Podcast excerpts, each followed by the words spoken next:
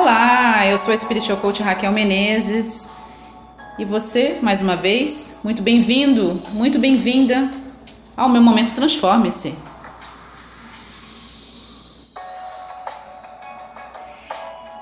Nessa Páscoa, eu quero primeiramente te agradecer uh, pela sua audiência, gratidão imensa por você que está aí na minha frequência, gratidão por essa boa ressonância. E eu quero te dar algumas, alguns insights, digamos assim, falar sobre alguns segredinhos que têm me ajudado ao longo da minha jornada nessa época do ano. Eu acredito que uh, a gente pode aprender com qualquer pessoa, em qualquer situação, basta a gente ter uma mente aberta, um coração aberto eu acredito que o universo sempre nos dá sinais, acredito firmemente nisso. E eu quero te passar alguns insights, alguns segredinhos, como eu estou falando, uh, sobre as coisas que eu tenho aprendido nessa época do ano que é a Páscoa. Para mim, uh, Páscoa é sinônimo de doação, para mim, Páscoa é sinônimo de reflexão, de morte e de ressurreição, é claro. Independente da sua crença religiosa, deixo claro que o meu trabalho não tem nenhuma conotação religiosa, Uh, eu acredito firmemente nisso. É o momento da gente refletir. E hoje é Sexta-feira Santa, uh, independente de qualquer, da, da, data que você venha a ouvir esse podcast, eu tenho certeza que vai te auxiliar na sua jornada, na sua transformação pessoal e na realização dos seus sonhos. Primeira coisa que eu acredito que vale falar é algo que eu estava meditando e falo bastante comigo, inclusive até. É, é, compartilhei um post de um querido seguidor meu lá do Facebook, é que muitas pessoas hoje hum, procuram não comer carne, não é? E, e é muito interessante, independente da sua crença religiosa, mais uma vez.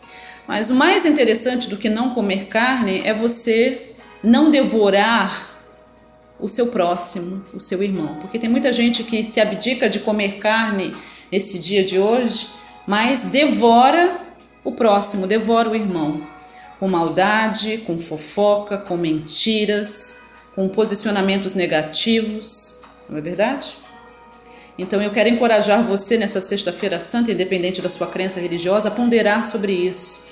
Porque tem uma palavra que fala no livro de Isaías que o jejum que agrada a Deus é você soltar as amarras, não é? É você aprender a perdoar, é você cuidar das pessoas, é você libertar aqueles que estão cativos, é você alimentar aqueles que estão com fome, é você agir com amor, com compaixão e com perdão.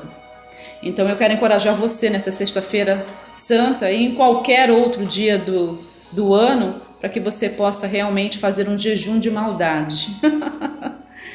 Se a gente começasse a ter esse tipo de posicionamento na vida, não é verdade?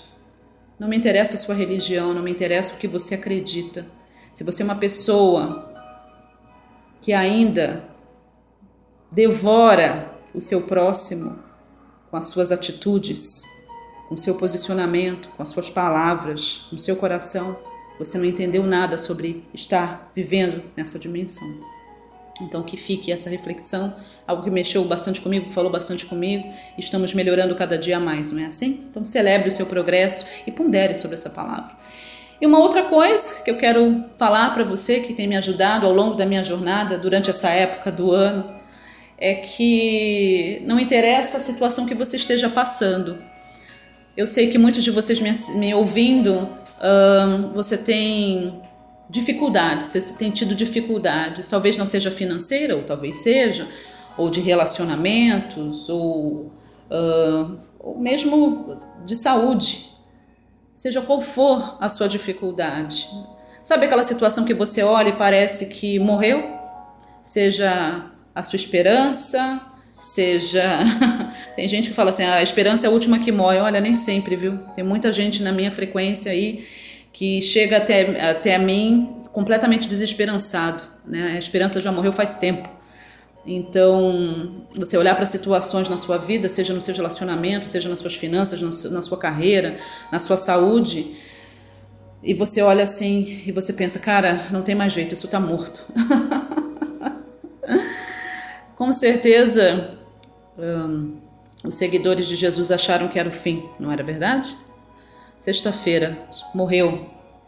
Talvez seja exatamente isso que esteja acontecendo na sua vida.